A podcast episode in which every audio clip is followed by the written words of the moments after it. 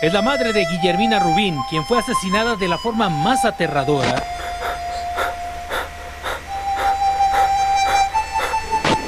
A, a murder has been committed by who? Now you know that it's turning around. By you?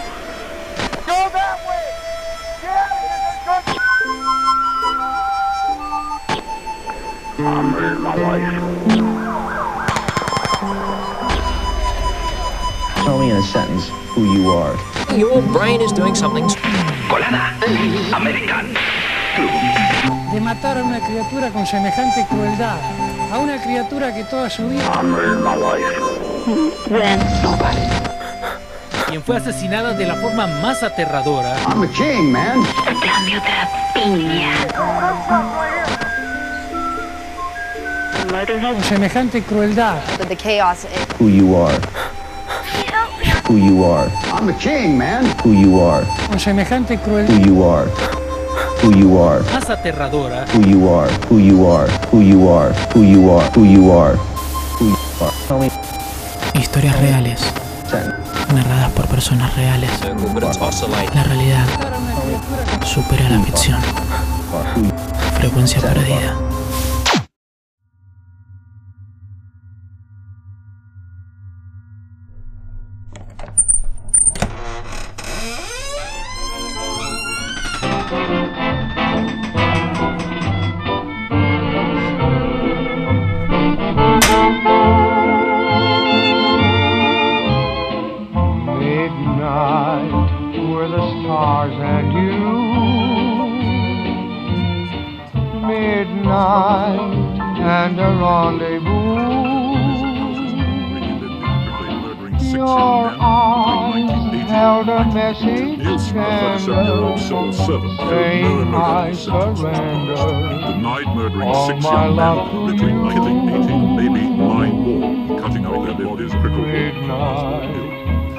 But Nielsen claimed it was manslaughter or even nine of his victims to this day remain unidentified with no names, no known addresses, jobless. Some were Scots, some were Irish. Others Stephen Chambers now reports. There are many more hippies and skinheads. He denied murdering six young men between 1980 and 1982.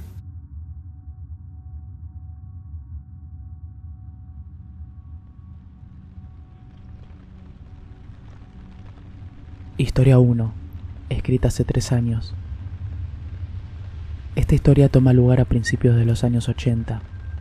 Esto no me pasó a mí, le pasó a mi papá cuando tenía 17 años. Un día, escapó de su casa porque se encontraban problemas. Nunca me contó exactamente lo que pasó, pero sabía que había tenido una adolescencia bastante dura. Para escapar, se fue a Londres. Decidió ir a un bar cerca de una estación de tren para ver qué iba a hacer luego. Cuando entró al bar, rápidamente se le acercó un hombre que se sentó al lado de él y comenzó a comprarle alcohol. El hombre era amable, encantador y realmente parecía empatizar con mi papá. Ofreció a mi papá quedarse con él durante unos días, totalmente gratis. Mi padre dijo que realmente consideró la oferta. Él tenía pensado que podía ir allí y robarle al hombre, pero cambió su decisión a último momento, porque el hombre había sido muy amable con él. Tomó unos vasos más y decidió volver a su casa.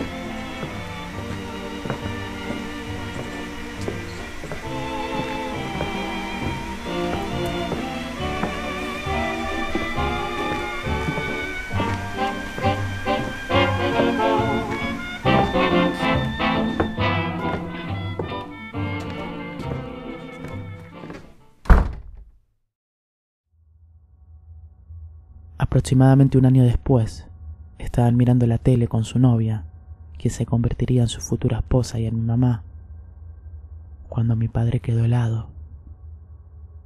En las noticias, reconoció un hombre, ese mismo hombre que había conocido en el bar un año atrás.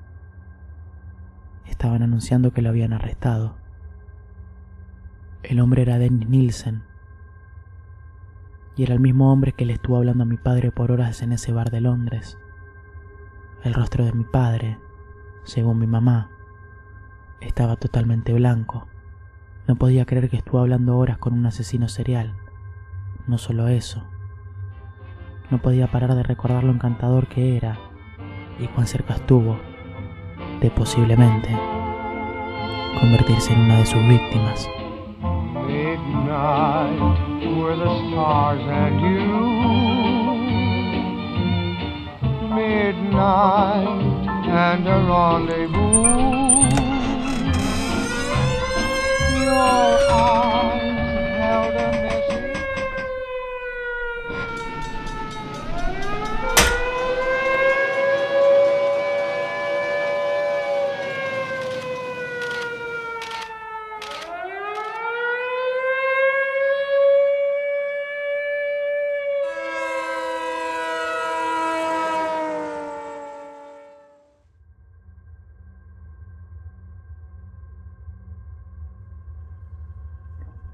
Historia 2.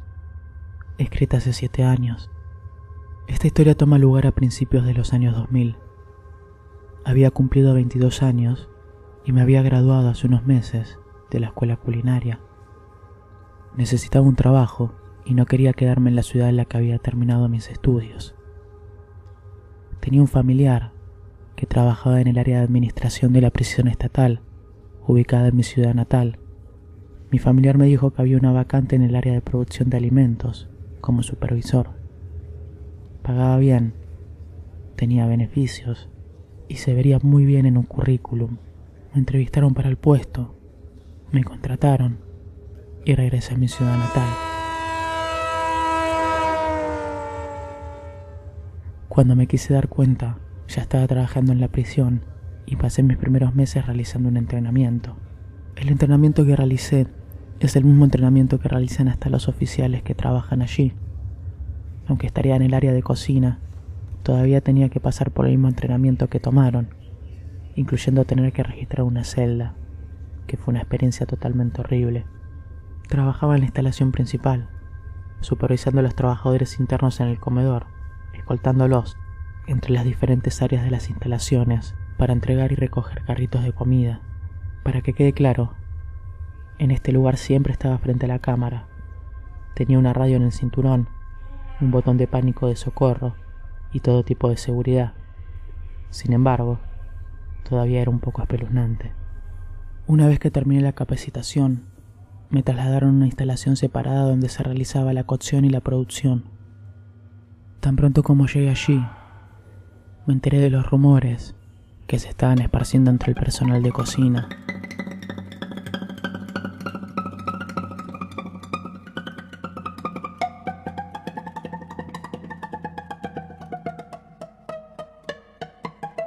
Enteraron de que Robert Silveira, un infame asesino en serie del estado donde trabajaba, iba a volver a la cárcel en unas semanas. Se encontraba en un estado diferente, enfrentando cargos por lo que las autoridades creían eran varias de sus víctimas, después de haber encontrado restos de las mismas en su área. Y sin darme cuenta, solo un mes después,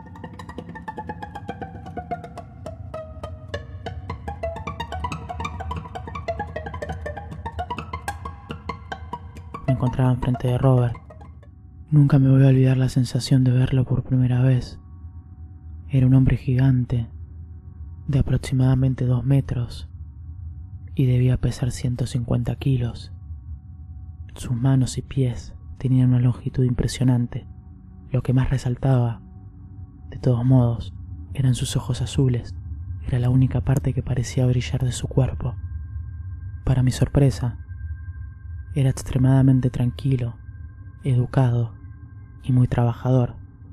Sin darme cuenta, se terminó convirtiendo en mi especie de mano derecha, ya que estaba muy familiarizado con las instalaciones y ya había trabajado en esa misma cocina durante años.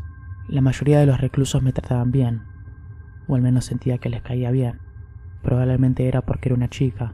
Generalmente trabajaba con presos que buscaban ser libres lo antes posible, viviendo una vida tranquila en la cárcel, y por ese mismo motivo, por lo general no representaban una gran amenaza. No voy a negar, de todas formas, que igualmente había muchos reclusos horribles y problemáticos, pero es algo a lo que ya estaba preparada por el lugar donde estaba trabajando. Supongo que nunca me sentí amenazada, especialmente después de una tarde trabajando con Robert. Esa tarde me encontraba subiendo platos y utensilios a un camión.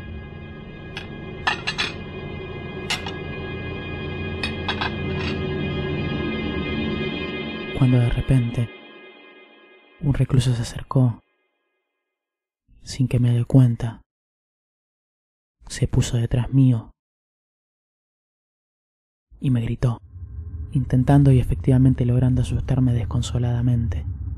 El recluso se rió de mí y se alejó hacia el camión contento, ya que también se encontraba cargando cosas al mismo. Cuando Robert se acercó a mí, tenía una expresión muy seria en el rostro. Me dijo que si alguna vez me pasase algo aquí, o que si alguien se metiese conmigo, que acuda a él, que él me iba a cuidar. Estaba un poco desconcertada. Nadie se metía con Robert. Algunas de las historias que me contaron sobre él eran una locura. Así que sí, se sintió bien saber que él estaba a mi lado.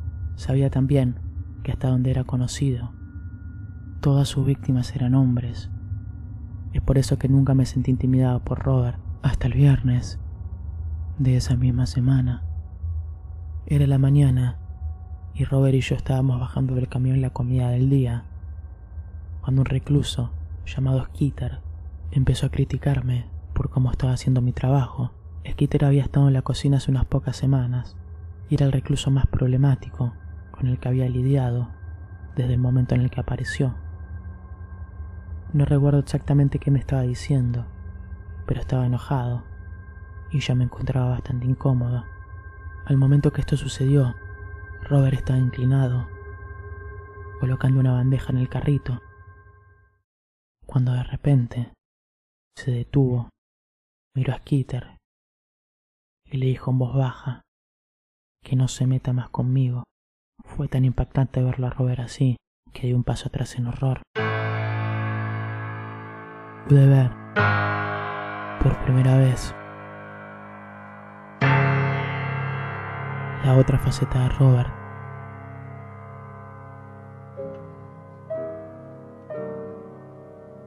Solo en un segundo se despojó toda imagen que tenía de él. Era un asesino serial y se podía ver en sus ojos azules. Estaban fríos, sin sacar los ojos encima de Skeeter. Algo dentro de Robert se estaba despertando, algo que posiblemente ya había despertado antes y que posiblemente era el motivo por el cual se encontraba preso. Skeeter quedó totalmente pálido, murmuró una disculpa y se fue.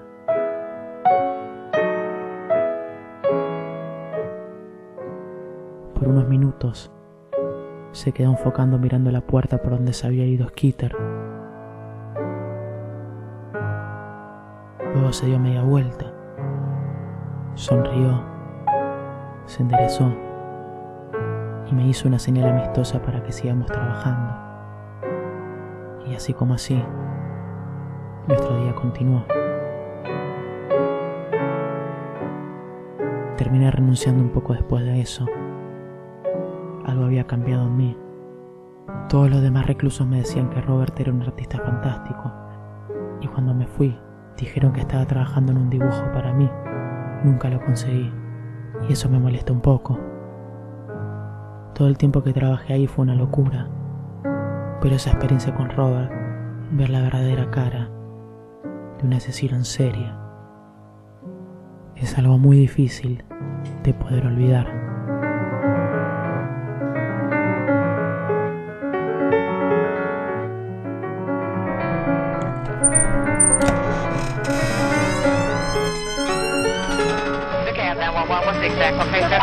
I, I have this, uh, the person of interest in that missing woman case is at this uh, Chevron gas station on Ashford Dunwoody. Chevron gas station at Ashford Dunwoody. Yeah. You said the man is there. The van is here. The dog is here, the red dog, and I saw the man's face. And I've been watching the news, and I know it's him. I know it's him. He's got a green uh, long sleeve sweatshirt, and he's wearing a hat, and he's emptying all this stuff out of his van. Pillows and a blanket, and it looks like he's got a sleeping bag right now. Historia 3. Escrita hace 7 años. Esta historia toma lugar aproximadamente en el 2008. Es una combinación de historias que escuché. Voy a comenzar con la mía. Vivo en un pueblo muy pequeño, rodeado por bosques, ríos y lagos. Un día, acompañé a mi mamá a la estación de servicio a cargar gasolina. Aproveché para ir al local que tienen dentro de la estación a comprar comida. Cuando salí de la tienda, vi una camioneta blanca ingresando lentamente a la estación de servicio. La observé mientras estacionaba unos metros al lado mío. Lo estaba observando no porque tenía miedo, sino porque pensé que era un amigo de mi tío, que manejaba una camioneta muy parecida a la que estaba viendo. Cuando miré con detenimiento, me di cuenta que no era la persona que pensaba para nada. Cuando lo miré, me encontré con la mirada más frívola y perversa que había en mi vida. Volví a casa perturbada. Como dije antes, vivía en un pueblo pequeño y nunca había visto a ese hombre.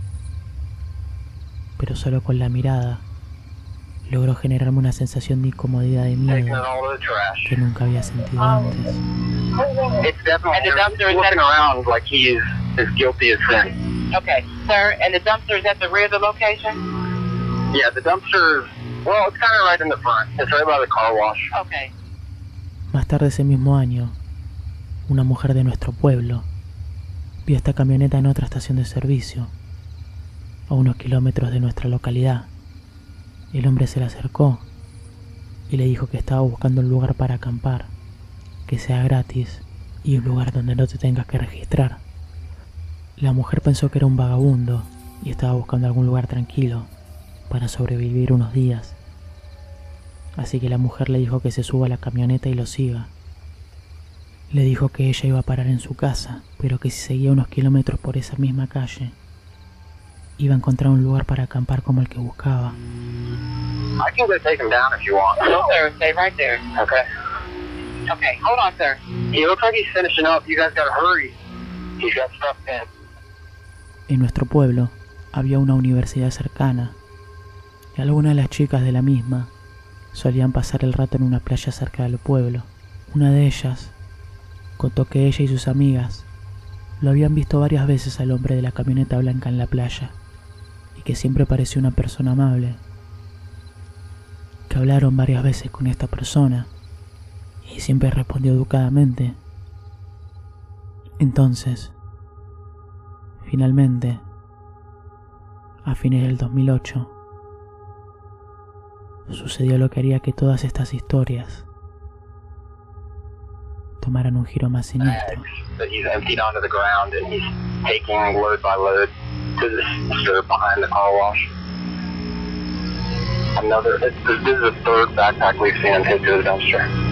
Oh.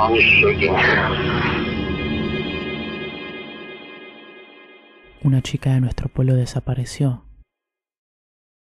y unos días después la encontraron muerta.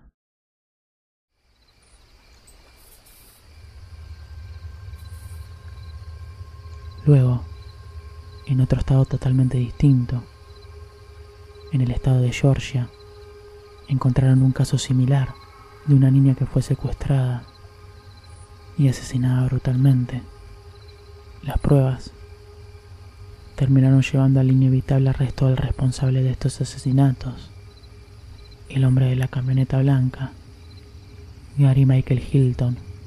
Todos comenzamos a recordar nuestras historias la mujer que le había dado las indicaciones se encontraba aterrorizada, porque le había mostrado a este asesino donde estaba viviendo. Las chicas de la playa, cuando se enteraron de quién era, no podían creer cómo las había engañado y en el peligro que se encontraban. Vimos en un lugar pequeño y esta es una historia común en nuestro pueblo. Y todos aquellos que tuvimos un encuentro con Gary lo recordamos vividamente. Actualmente Gary se encuentra cumpliendo cuatro cadenas perpetuas, condenado por el asesinato de seis personas, aunque se sospecha que podrían ser más.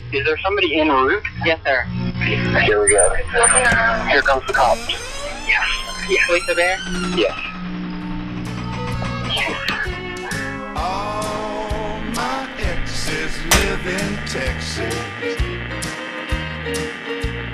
Texas is a place I dearly love to be. But all my exes live in Texas. And that's why I hang my hat in Tennessee.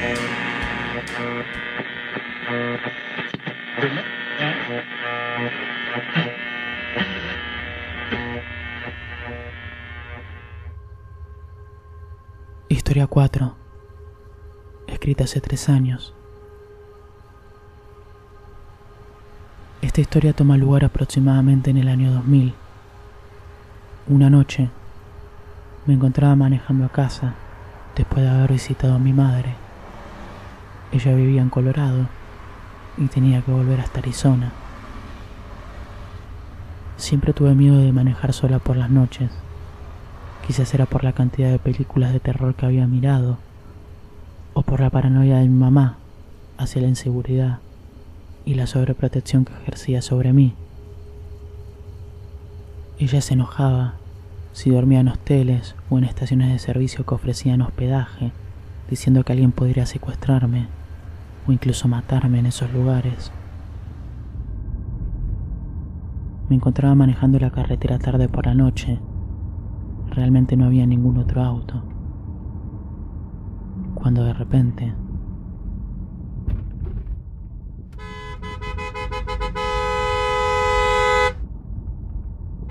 un camión rojo se puso detrás mío.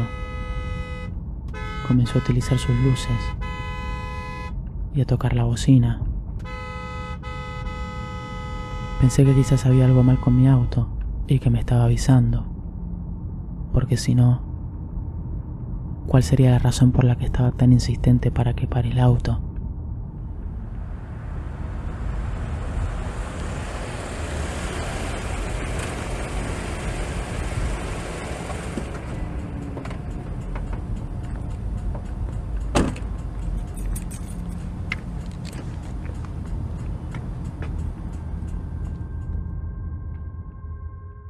Así que paré el coche y salí del mismo.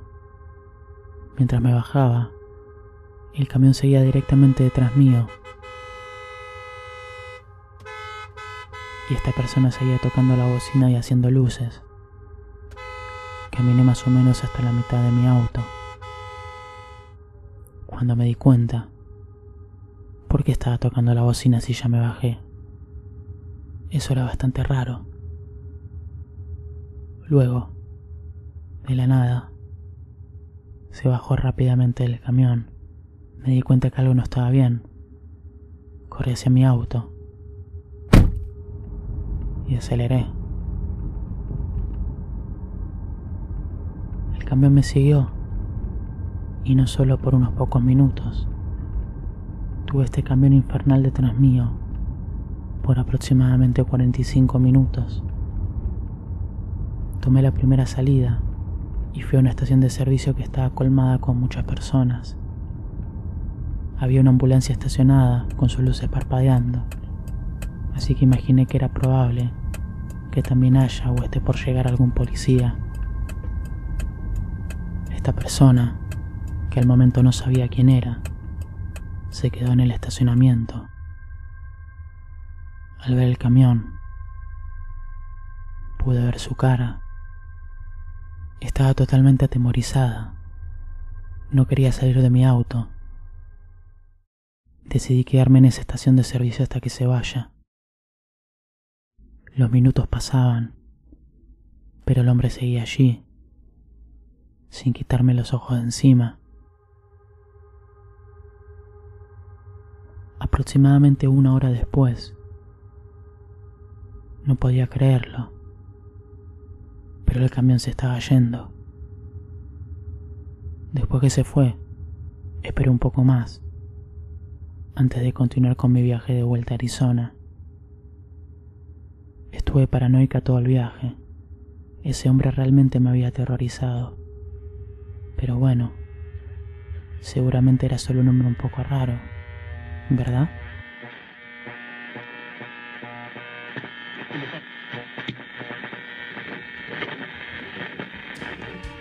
Rosanna's down in Texarkana, wanted me to push her broom. Sweet Eileen's over in Abilene, she forgot I hung the moon. Allison in Galveston somehow lost her sanity. Dimples couldn't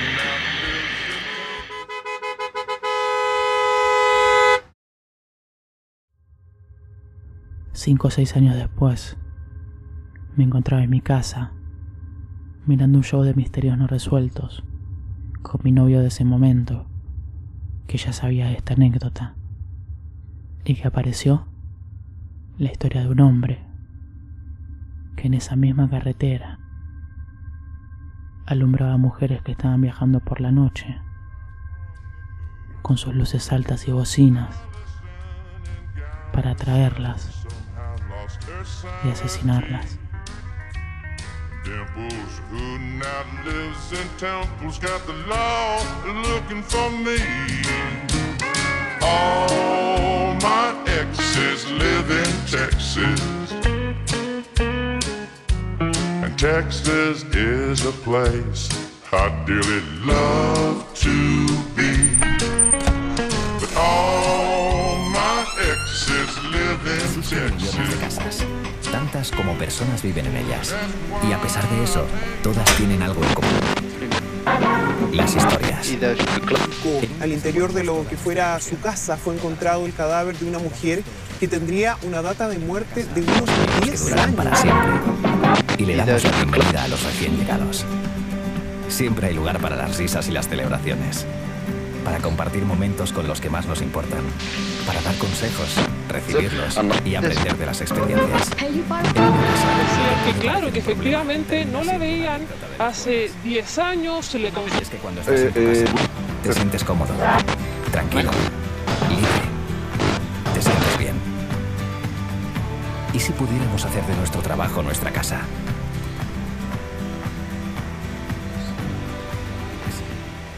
Estás en tu casa. Únete como agente y trabaja en la inmobiliaria más productiva del mundo.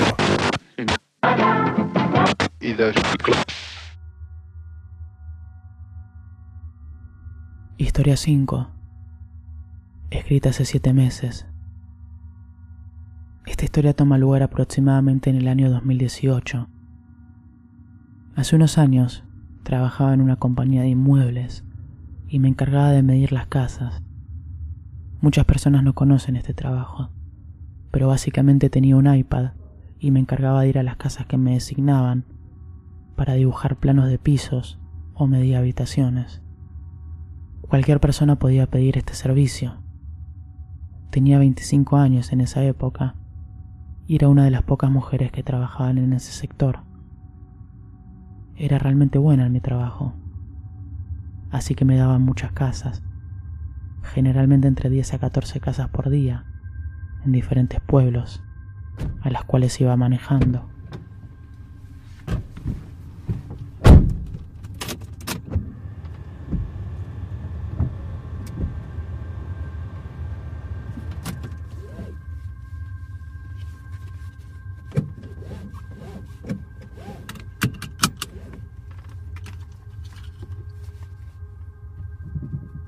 Era mi última casa del día. Se encontraba en el medio de la nada. Y estaba realmente cansada cuando llegué allí. También estaba molesta. El cliente no estaba en su casa y yo había llegado tarde. Diez minutos después, un auto se estacionó al lado del mío. El conductor era un hombre de mediana edad, casi calvo. Llevaba ropa de oficina casual. Bajó la ventanilla, se disculpó por la demora y me dejó ingresar a su casa.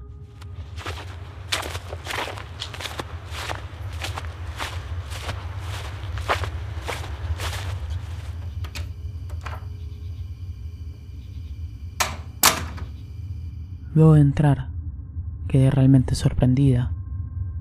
Su casa estaba totalmente ordenada y organizada.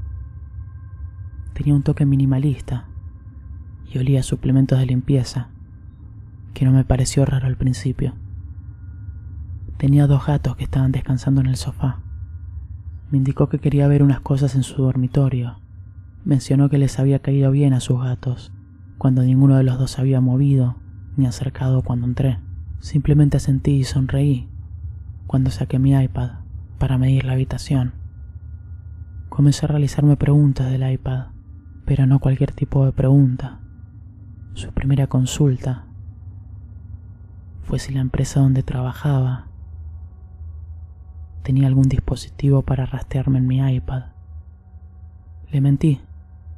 Le dije con la mayor seguridad de que sí, y que mi jefe sabía cuánto debería demorar cada trabajo, basado en la zona y casa donde estoy. Cuando entré a la habitación, me dijo a modo de chiste que tenga cuidado, que había un arma en la mesa de luz que podría dispararse mientras reía. Realmente me atemorizó, más aún cuando efectivamente vi una pistola en su mesa de luz. Inmediatamente supe que tenía que actuar como si nada hubiera pasado. Estaba intentando controlar el temor que sentía por dentro. Luego fuimos a su segundo cuarto y me dijo exactamente el mismo chiste. Y nuevamente, otra arma se encontraba en esa mesa de luz también. Este fue el momento en el que supe que realmente estaba en peligro. Existen millones de casas, tantas como personas viven en ellas. Y a pesar de eso, todas tienen algo en común. Las historias.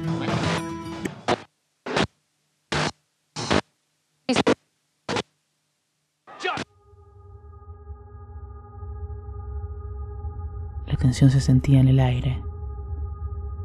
Era totalmente palpable. Mi trabajo en esa casa era solamente para esos dos cuartos, así que fui rápidamente a la cocina, que se encontraba unas escaleras bajo la puerta principal, y comencé a marcharme. Pero el hombre me interrumpió, pidiéndome que por favor mida las escaleras del sótano. Mi corazón se detuvo, pero mi estúpido cerebro, que estaba totalmente condicionado por la empresa y por la política de siempre ayudar al cliente, terminó logrando que accediera a revisarlo. Desafortunadamente, para poder tener las medidas correctas, tuve que bajar hasta el fondo del sótano.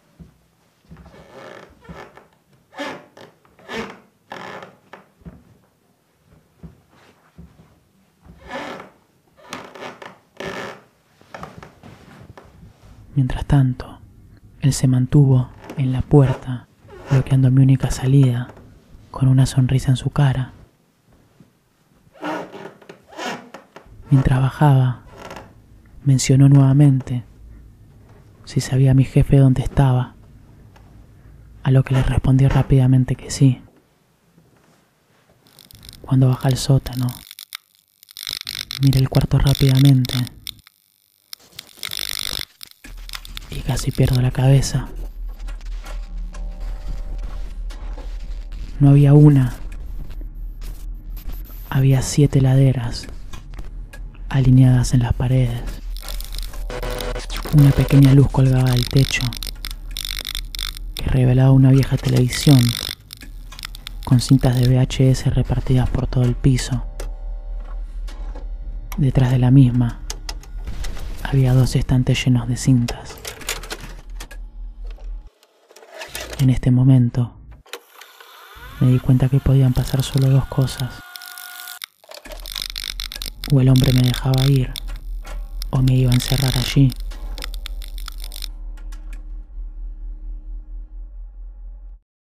Contuve mi respiración, puse una sonrisa en mi cara e intenté dar mi mayor actuación para poder irme. Mientras subía las escaleras, todo lo que podía escuchar era el latido de mi corazón en mis oídos. Él todavía estaba bloqueando la puerta, pero esta vez no estaba sonriendo.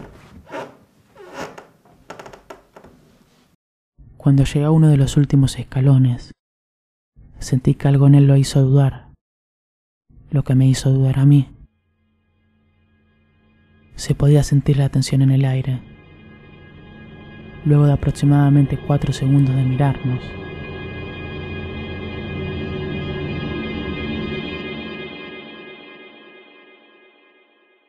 para mi tranquilidad, se apartó de la puerta. Me apresuré hacia la puerta principal, no diciendo ni una palabra, y apenas salí, corrí hasta mi auto.